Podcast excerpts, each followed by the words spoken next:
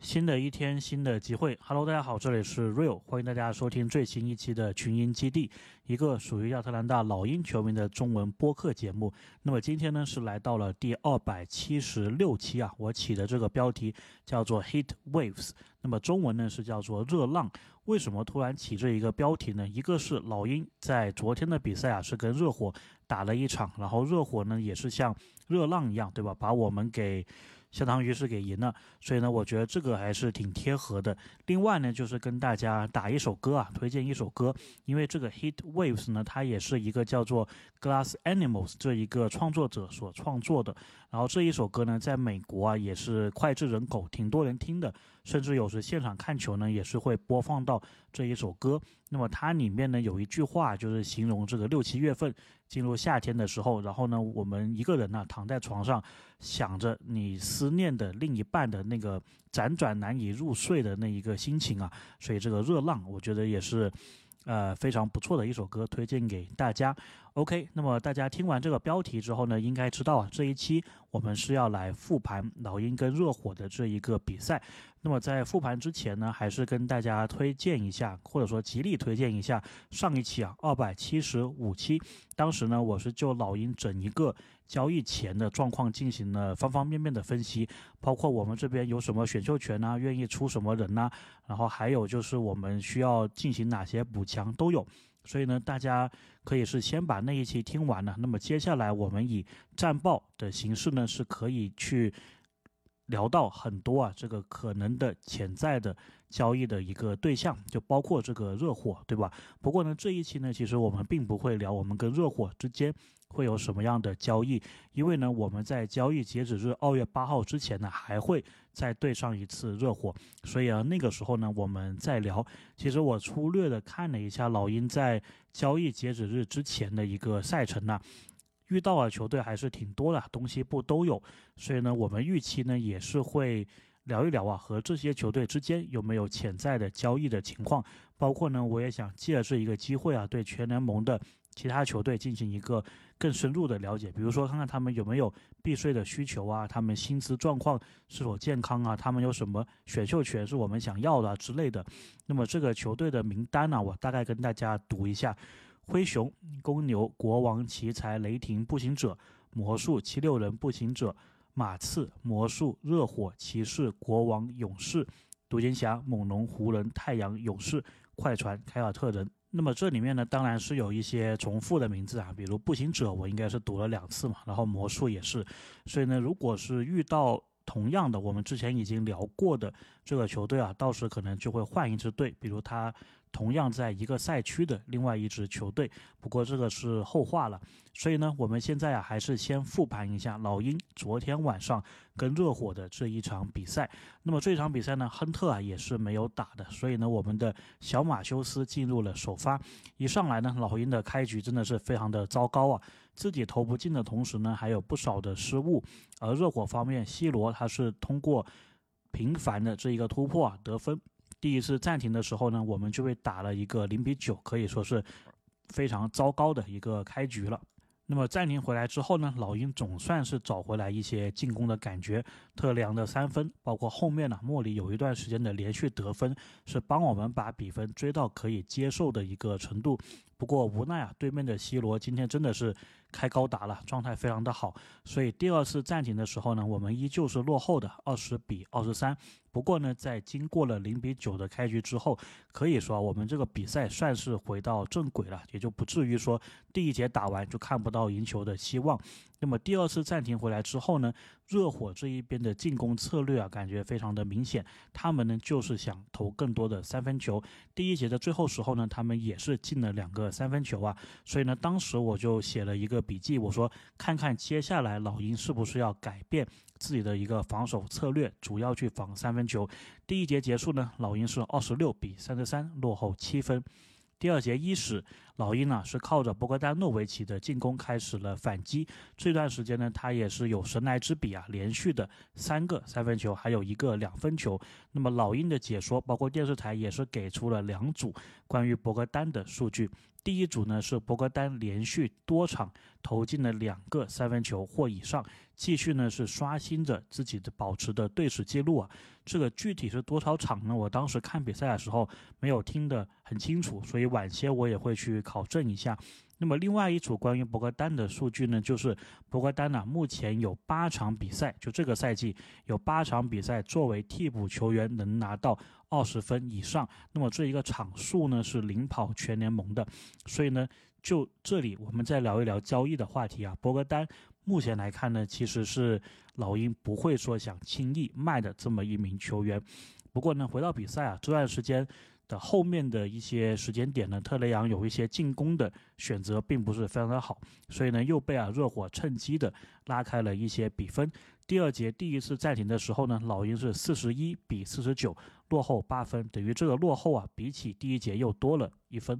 那么暂停回来呢，热火有一段时间呢是乐夫带队，没有洛瑞，没有西罗。也没有阿德巴约。那么这段时间呢，老鹰是有莫里的，然后米尔斯也是进入了一个轮换，他有一个四十五度角的三分球啊，非常的重要。随后呢，两边都换上了主力，然后博格丹这一边又是势不可挡啊，状态非常的火热。在这一段时间呢，他又是进了三个三分球，帮老鹰呢是把分差一度追到了两分。所以这一场比赛呢，也是越来越有看头了。就博格丹本人的话呢，他在第二节的这个时间点已经是拿到了十七分，距离他自己的最佳单节得分记录啊，也只差两分。那么电视台是说呢，这个记录啊是当时他在国王期间，好像是对鹈鹕队啊拿到的单节十九分。上半场的最后时间呢，老鹰最后啊是把比分追到了维持两分左右的一个分差。但是这段时间呢，萨迪克贝啊有一个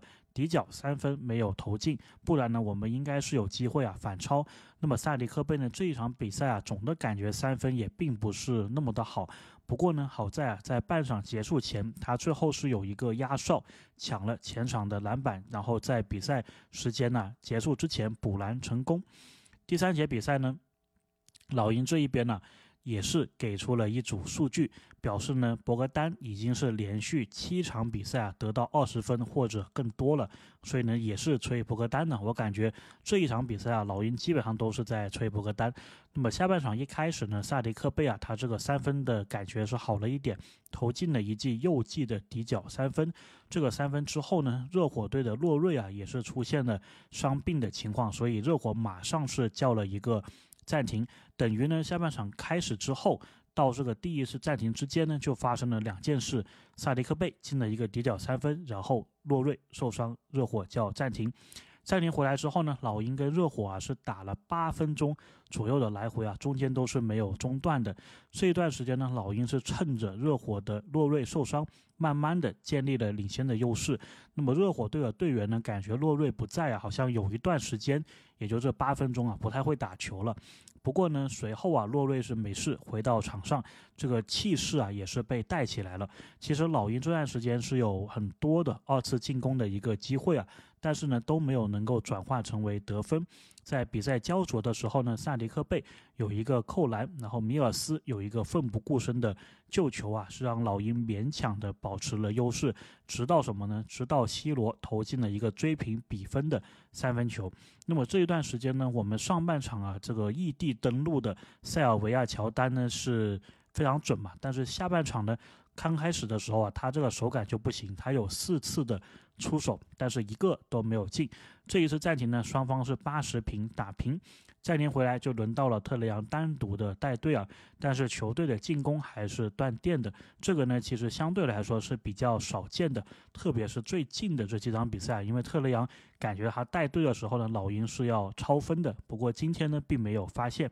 不过最后时候啊，他自己是有一个超越，然后压哨呢，也是帮球队打成了一个进攻。再加上热火那一边呢，也有一些错失机会的情况，所以呢，比赛到第三节结束的时候，依旧是八十六比八十八，我们只落后两分，完全是有获胜的一个胜算的。进入到关键的第四节啊，老鹰这一个进攻依旧是没有组织起来，只能靠莫里还有特雷杨他们连续的一个个人能力吧。去得到一些分数进行一个反击。那么同时呢，我们也是让博格丹呢进行很多的出手。不过博格丹总体来说，整个下半场好像就只投了。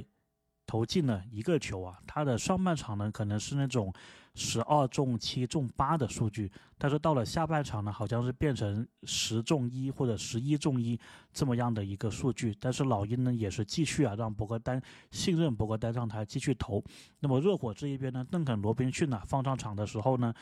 是非常的夸张啊，仿佛呢就好像上半场老鹰的这一个博格丹啊，所以就是博格丹当了这一场比赛上半场的乔丹，邓罗呢就当了下半场的一个乔丹。那么他是一个人呢，在前五分钟，第四节的前五分钟拿到了十一分，帮热火拉开了比分。在 C 罗打进了一个三分球之后呢，老鹰的落后分差来到了八分，九十六比一百零四。这个时候呢，球队真的是要意识到啊，不能再靠手感了，不能说一直靠博格丹，或者说不能一直靠莫里或者特雷杨，你是需要做一些战术的调整的，对吧？比如你把卡佩拉换上来打几个挡拆呀。但是呢，很遗憾呢，老鹰最后时候我都没有看到他们在进攻上有很大的一个个调整。那么比赛到了最后时候呢，还是一样啊，没有创造出特别好的或者说特别容易的得分的机会，更多的时候呢，还是靠球员自己的一个个人能力还有应解。那么 C 罗呢，在这个时候啊，他又是投进了一个杀人诛心的三分球，他是在一个人耗完了进攻的二十四秒之后来了一个打板的三分啊，所以那个三分进的时候呢，基本上就是比赛已经没有悬念了。那么最后呢，可以说。对老鹰球迷来说，如果有什么安慰的话呢，就是特雷杨啊，最后时候是连续进了两个三分球，那么呢，也是让他连续啊第六场比赛拿到了三十加十的一个数据。那么这一个数据呢，目前呢是并列 NBA 历史第二名，距离第一的大欧啊也就只有一场。也就是说呢，今天在我录音之后的几个小时，老鹰打灰熊的这场比赛。如果特雷杨上场，然后呢，他是能拿三十加十的话，他就是 NBA 历史上并列第一的连续三十加十场次的这个保持者。所以呢，这会这个或许啊，特雷杨最后这个记录啊，或许是这一场比赛我们最后唯一的一个安慰了。那么你说有什么不好的话呢？就是跟热火在迈阿密打了那么久，然后呢是打到了基本上的最后的一刻啊。但是呢，你明天是要背靠背打灰熊的，然后灰熊是没有背靠背的，所以呢，就相当于这个赔了夫人又折兵啊，有点点这么一个意味。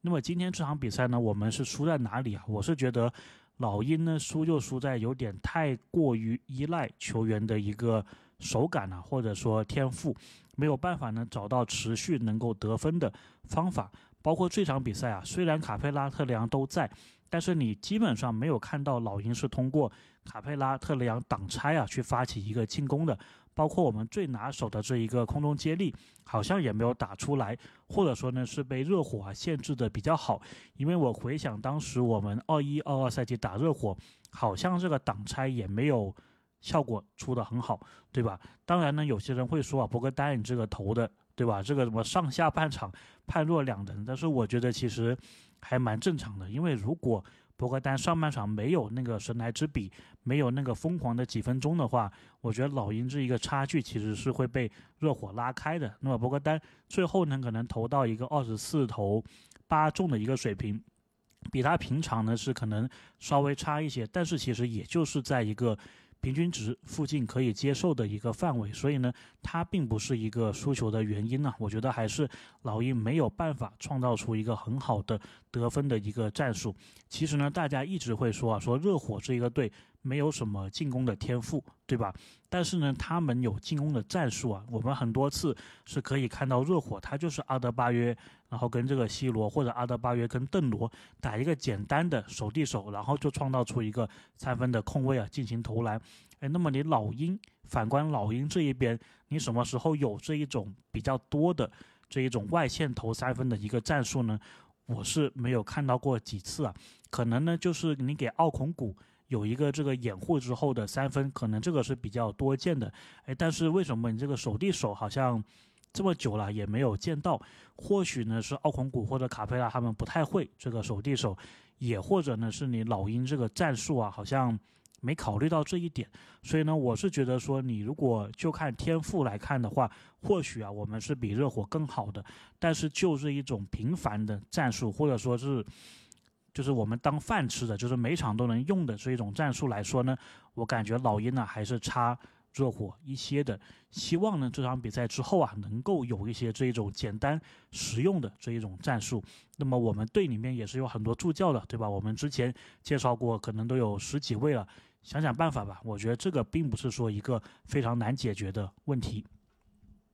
OK，那么聊完了这场比赛呢，接下来啊，我想聊一个话题，也是顺着这一场热火的比赛的。那么不是交易啊，是聊最佳第六人。那么其实我看了一下，就说。博格丹呢，其实，在我们老鹰的群体里面，很多的球迷会觉得他有希望拿这个最佳第六人。我之前其实没有想过这个问题啊，但是发现博格丹最近的这一个表现呢越来越好，似乎呢是有这个希望的。所以呢，这一部分呢，我们就来讨论一下这个最佳第六人有没有希望是被我们的 Bogey，我们的博格丹在这一个赛季获得。那么我是查了一下，就是现在最佳第六人的一个市场的看好度。那么我就按这个名次来说了，第一名呢，奥斯汀·里弗斯，湖人队的；第二名呢是独行侠的小哈达威，也是老鹰的旧将；第三名呢是魔术的卡尔·安东尼；然后呢，第四名是国王队的。马里克·蒙克，第五名呢是我们的博格丹，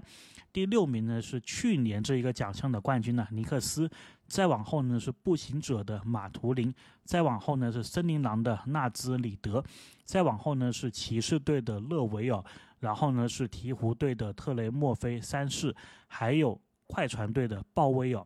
然后呢最佳第六人一个奖项呢，其实我没有很。细的去研究过啊，不过我自己的一个判断就是，他应该就是一个只看得分，对吧？然后可能会参照一点命中率的，因为你说如果你是最佳第六人，然后你是一个以助攻为主的，或者说以抢篮板为主的，好像呢是没有得分这样子在场上这个统治力那么大的，所以呢，我自己感觉就是看最佳第六人。如果只看数据的话呢，好像是可以只看得分，对吧？因为如果你打开电视看比赛的话，你其实也是想看说哪个替补球员他在主力不在的情况下能够帮球队得分的。那么这个或许是很多人定义最佳第六人的一个标准。所以呢，我也顺带的查了一下，就截止到今天美国的十二月二十三号，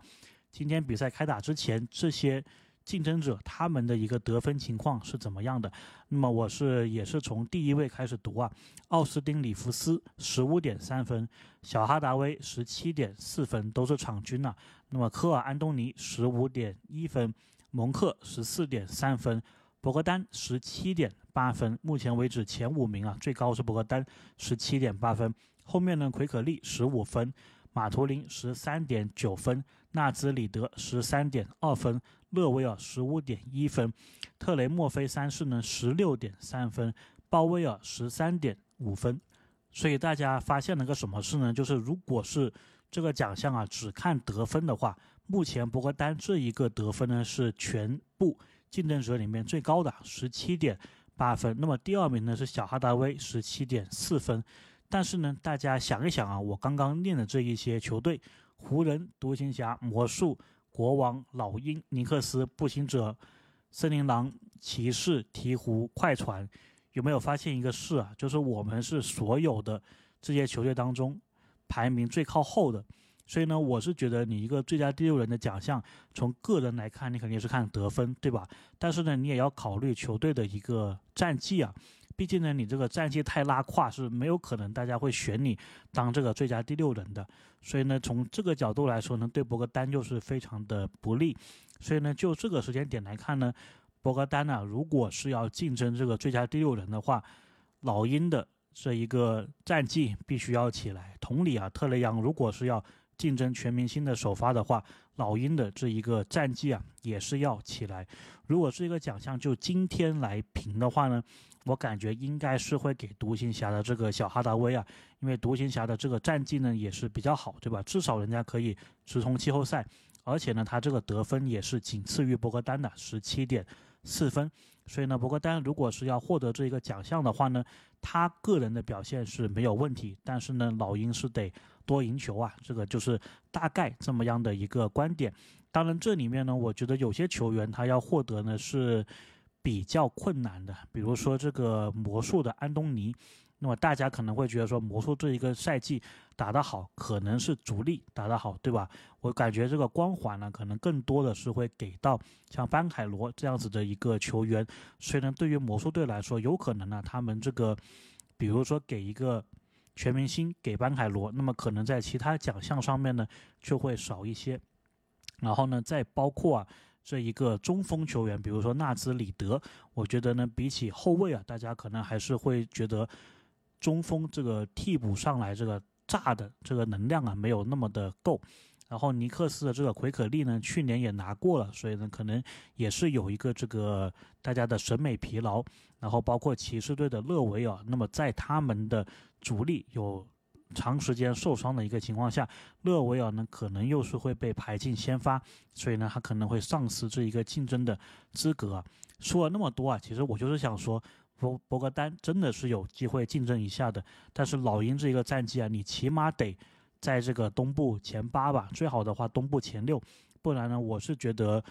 如果最后呢就是博格丹还有哈达威两个人数据可能就差一分或者不到一分的情况下，那么我可能是更加愿意啊选独行侠的这一个战绩更好的哈达威。那么大概呢，这个就是我的一个观点。OK，那么这一期呢，Hit Waves 我们就跟大家聊了这么多啊。那么也是跟大家打了一首歌，这个大家有空的话呢听一听，来自于 Glass Animal 的 Hit Waves。那么我也是会把这个信息啊打在我们的节目叙述里面，然后复盘了一下热火与老鹰的比赛，包括最后讨论了一下最佳第六人这一个奖项，我们的博格丹有没有机会？OK，那么接下来呢就准备要看这个老鹰打灰熊了，希望。今天是能够拿到一场胜利啊，因为我感觉我们打西部的球队好像